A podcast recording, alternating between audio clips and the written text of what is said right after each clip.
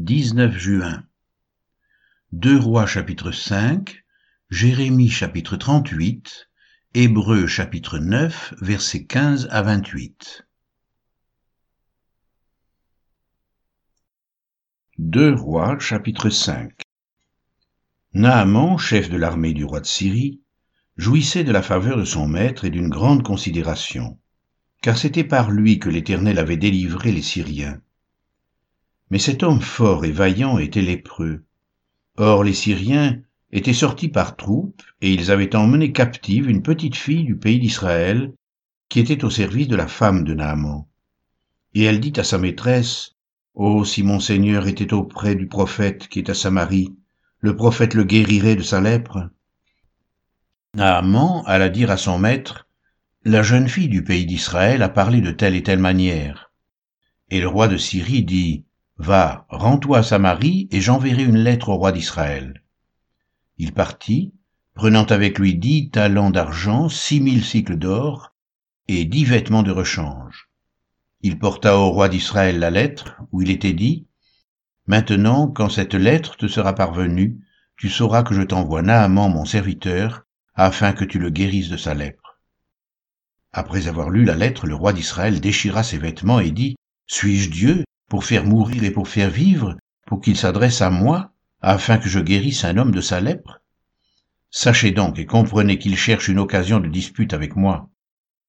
Lorsque Élisée, homme de Dieu, apprit que le roi d'Israël avait déchiré ses vêtements, il envoya dire au roi, Pourquoi tu déchirais tes vêtements? Laisse-le venir à moi, et il saura qu'il y a un prophète en Israël.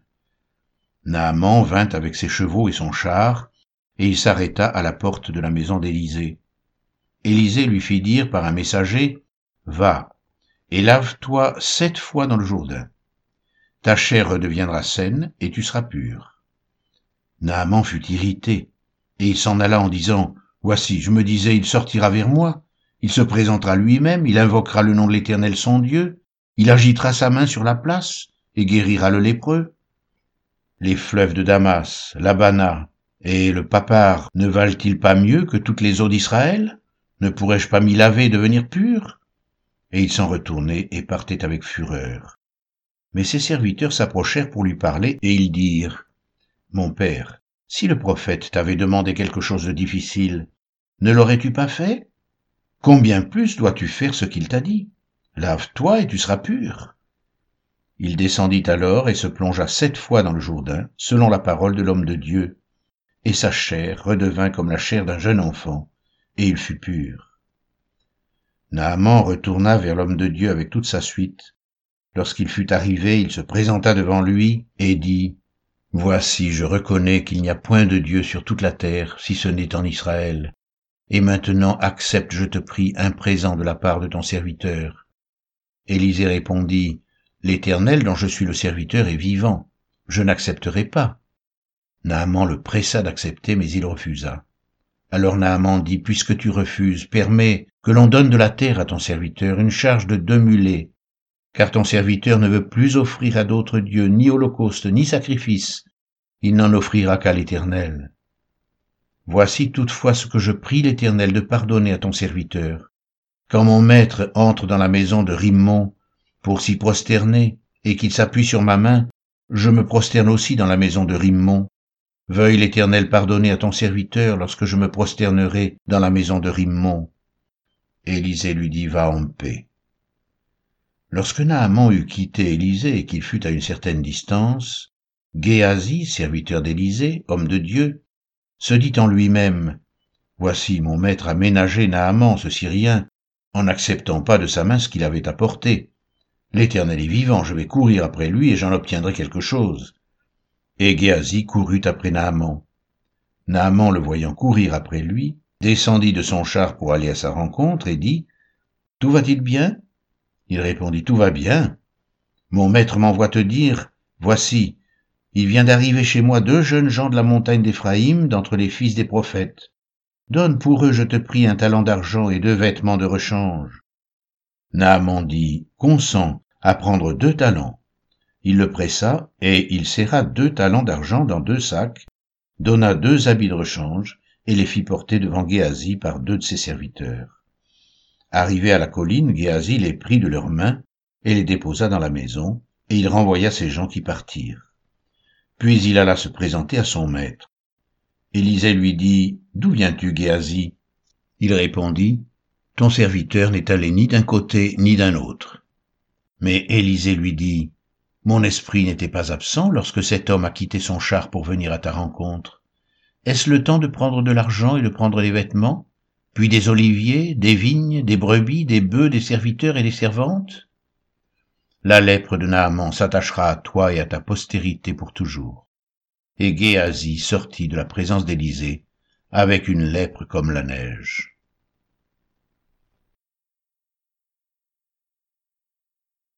Jérémie chapitre 38 Shéphatia, fils de Matan, Guédalia, fils de Pachur, Jucal, fils de Shélémia, et Pachur, fils de Malkija, entendirent les paroles que Jérémie adressait à tout le peuple en disant Ainsi parle l'Éternel. Celui qui restera dans cette ville mourra par l'épée, par la famine ou par la peste.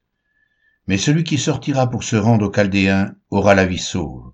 Sa vie sera son butin, et il vivra. Ainsi parle l'Éternel, cette ville sera livrée à l'armée du roi de Babylone qui la prendra. Et les chefs dirent au roi, Que cet homme soit mis à mort, car il décourage les hommes de guerre qui restent dans cette ville, et tout le peuple, en leur tenant de pareils discours. Cet homme ne cherche pas le bien de ce peuple, il ne veut que son malheur. Le roi Sédécias répondit, Voici, il est entre vos mains, car le roi ne peut rien contre vous. Alors ils prirent Jérémie et le jetèrent dans la citerne de Malkija, fils du roi, laquelle se trouvait dans la cour de la prison. Ils descendirent Jérémie avec des cordes. Il n'y avait point d'eau dans la citerne, mais il y avait de la boue, et Jérémie enfonça dans la boue. Ebed-Mélec, l'Éthiopien, eunuque qui était dans la maison du roi, apprit qu'on avait mis Jérémie dans la citerne. Le roi était assis à la porte de Benjamin. Ebed-Mélec sortit de la maison du roi et parla ainsi au roi. Ô roi mon seigneur, ces hommes ont mal agi en traitant de la sorte Jérémie le prophète, en le jetant dans la citerne. Il mourra de faim là où il est, car il n'y a plus de pain dans la ville.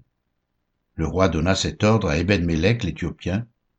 Prends ici trente hommes avec toi, et tu retireras de la citerne Jérémie le prophète, avant qu'il ne meure Ebed-Mélec prit avec lui les hommes et se rendit à la maison du roi dans un lieu au-dessous du trésor. Il en sortit des lambeaux usés et de vieux haillons et les descendit à Jérémie dans la citerne avec des cordes. Ebed-Mélec, l'Éthiopien, dit à Jérémie, Mets ces lambeaux usés et ces haillons sous tes aisselles, sous les cordes. Et Jérémie fit ainsi. Ils tirèrent Jérémie avec les cordes et le firent monter hors de la citerne. Jérémie resta dans la cour de la prison. Le roi Sédécias envoya chercher Jérémie, le prophète, et le fit venir auprès de lui dans la troisième entrée de la maison de l'Éternel. Et le roi dit à Jérémie, J'ai une chose à te demander, ne me cache rien. Jérémie répondit à Sédécias, Si je te la dis, ne me feras-tu pas mourir? Et si je te donne un conseil, tu ne m'écouteras pas le roi Sédécias jura secrètement à Jérémie en disant, L'Éternel est vivant, lui qui nous a donné la vie. Je ne te ferai pas mourir, et je ne te livrerai pas entre les mains de ces hommes qui en veulent à ta vie. Jérémie dit alors à Sédécias, Ainsi parle l'Éternel, le Dieu des armées, le Dieu d'Israël. Si tu vas te rendre au chef du roi de Babylone, tu auras la vie sauve, et cette ville ne sera pas brûlée par le feu. Tu vivras, toi et ta maison. Mais si tu ne te rends pas au chef du roi de Babylone, cette ville sera livrée entre les mains des Chaldéens, qui la brûleront par le feu, et toi, tu n'échapperas pas à leurs mains. Le roi Sédécias dit à Jérémie, Je crains les Juifs qui ont passé aux Chaldéens. Je crains qu'on ne me livre entre leurs mains et qu'ils ne m'outragent. Jérémie répondit, On ne te livrera pas. Écoute la voix de l'Éternel dans ce que je te dis tu t'en trouveras bien, et tu auras la vie sauve. Mais si tu refuses de sortir, voici ce que l'Éternel m'a révélé. toutes les femmes qui restent dans la maison du roi de Juda seront menées au chef du roi de Babylone et elles diront, Tu as été trompé, dominé par ceux qui t'annonçaient la paix, et quand tes pieds sont enfoncés dans la boue, ils se retirent. Toutes tes femmes et tes enfants seront menés aux Chaldéens, et toi, tu n'échapperas pas à leurs mains, tu seras saisi par la main du roi de Babylone, et cette ville sera brûlée par le feu. Sédécias dit à Jérémie, Que personne ne sache rien de ces discours, et tu ne mourras pas. Si les chefs apprennent que je t'ai parlé, et s'ils viennent te dire Rapporte-nous ce que tu as dit au roi, et ce que le roi t'a dit, ne nous cache rien, et nous ne te ferons pas mourir, tu leur répondras, J'ai supplié le roi de ne pas me renvoyer dans la maison de Jonathan, de peur que je n'y meure. Tous les chefs vinrent auprès de Jérémie et le questionnèrent. Il répondit exactement comme le roi l'avait ordonné. Ils gardèrent alors le silence et se retirèrent, car la chose ne s'était pas répandue. Jérémie resta dans la cour de la prison jusqu'au jour de la prise de Jérusalem.